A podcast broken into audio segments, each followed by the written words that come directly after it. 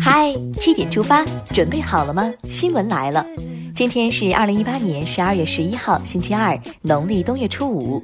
大家早安，我是主播张宇。先来看看昨夜今晨发生了哪些大事。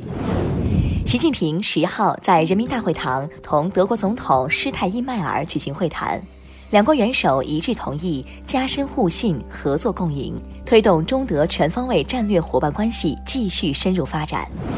十号，纪念世界人权宣言发表七十周年座谈会在京举行。习近平发来贺信，强调坚持走符合国情的人权发展道路，促进人的全面发展。日本政府十号决定，事实上将中国华为和中兴的产品排除出政府采购清单。外交部发言人陆康回应：中国企业在日投资合作的本质是互利双赢。中方也要求日方为中国企业在日本经营发展提供公平、透明、非歧视的环境。什么才是双赢之路？请想清楚。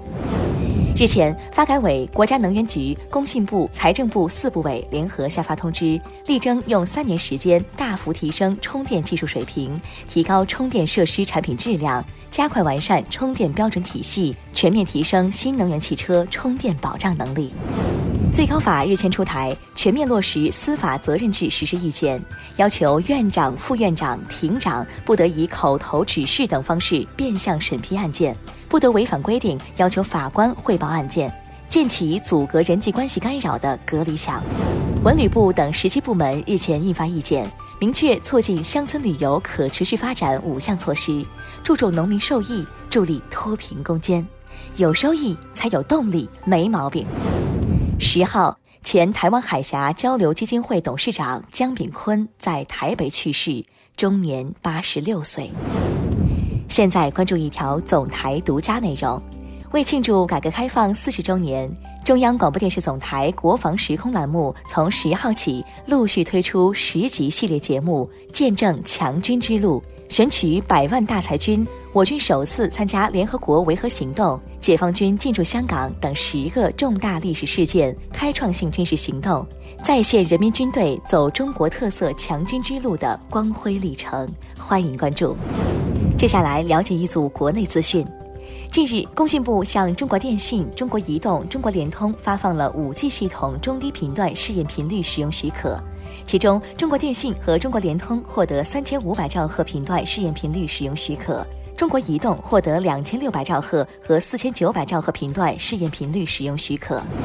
有的司机虽然技术上没毛病，但却喜欢挑衅。安徽庐阳一轿车违停被贴违停告知单，结果三天后，交警发现该车再次违规停放，并且之前的告知单上还多了一句话：“有种把我拖走，别整这没用的。”鉴于该车违停影响交通秩序，交警遂将其拖移，把自己安排的明明白白的。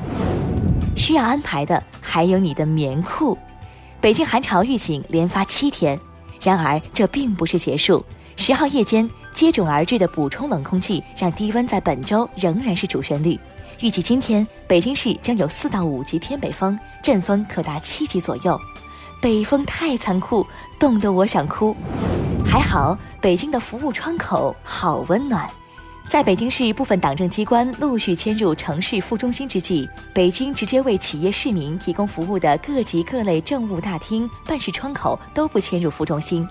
同时，北京市正大力推进一门一窗一网一号一端一体化建设，让政务服务更加便捷、高效、智能，办事不用跑断腿。点赞，很赞的还有跨界的故宫。故宫博物院文化创意馆发布故宫首款彩妆故宫口红，首发的六种口红唇色均来自于故宫的国宝色，外观是从后妃服饰与绣品上汲取的灵感，这一不小心就涂了娘娘同款。痛心，两名年轻的消防战士殉职。六号，河南郸城一排污渠在清淤时发生坍塌，消防支队班长严亚龙为保护队友被埋，英勇牺牲，年仅二十二岁。七号，辽宁鞍山消防员李铁为救一老汉坠冰，不幸牺牲，年仅二十三岁。日前，应急管理部、政治部批准严亚龙、李铁同志为烈士。岁月静好，只因有人为我们负重前行。看完身边事，把目光转向国际。来关注一起中国游客海外发生的事故。一辆载有十一名游客的小型巴士，九号在澳大利亚的西澳大利亚州北部发生车祸，造成包括两名中国人在内的三人死亡，另有九名中国大陆和台湾同胞受伤。脱欧前景扑朔迷离。欧洲法院当地时间十号作出裁决，英国可以单方面停止脱欧程序。留欧派人士希望欧洲法院作出有利裁定，可为英国就脱欧举行二次公投铺路。来关注卡舒吉案的进展。沙特阿拉伯外交大臣朱拜尔拒绝了土耳其提出的引渡沙特记者卡舒吉遇害案两名沙特嫌疑人的要求。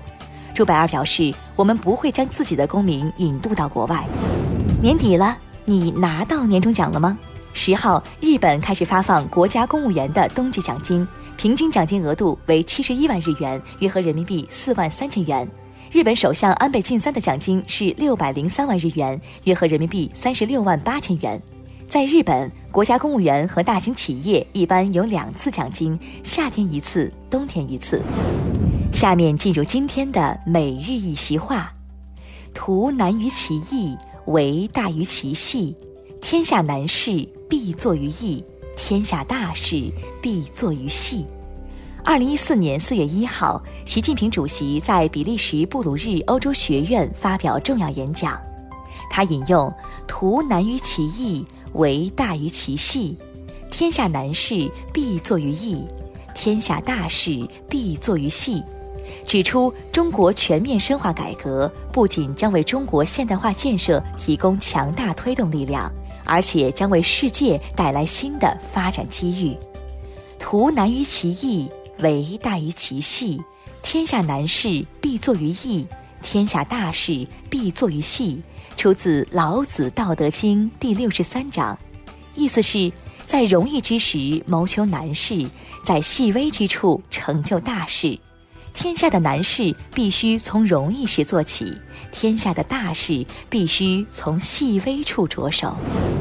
最后进入今天的每日话题。深圳一企业发通知，员工买苹果手机将处罚。十号，深圳一企业发布公告称，为声援华为，员工个人购买华为和中兴手机，公司给予市场价格百分之十五的补贴；若员工购买苹果手机，按照市价，公司给予百分之百的处罚。该公司称，并非为炒作，平时老板也倡导员工多用国货产品。对于这种行为，有网友表示：“国产手机好用又便宜，公司还给补贴，真是太好了。”但也有网友反对，认为公司没有权利干涉员工买手机的自由。你怎么看呢？欢迎点击央广新闻留言来发表你的看法。好了，今天的七点出发就到这里，更多精彩新闻，请关注央广新闻微信公众号。我们明天再见。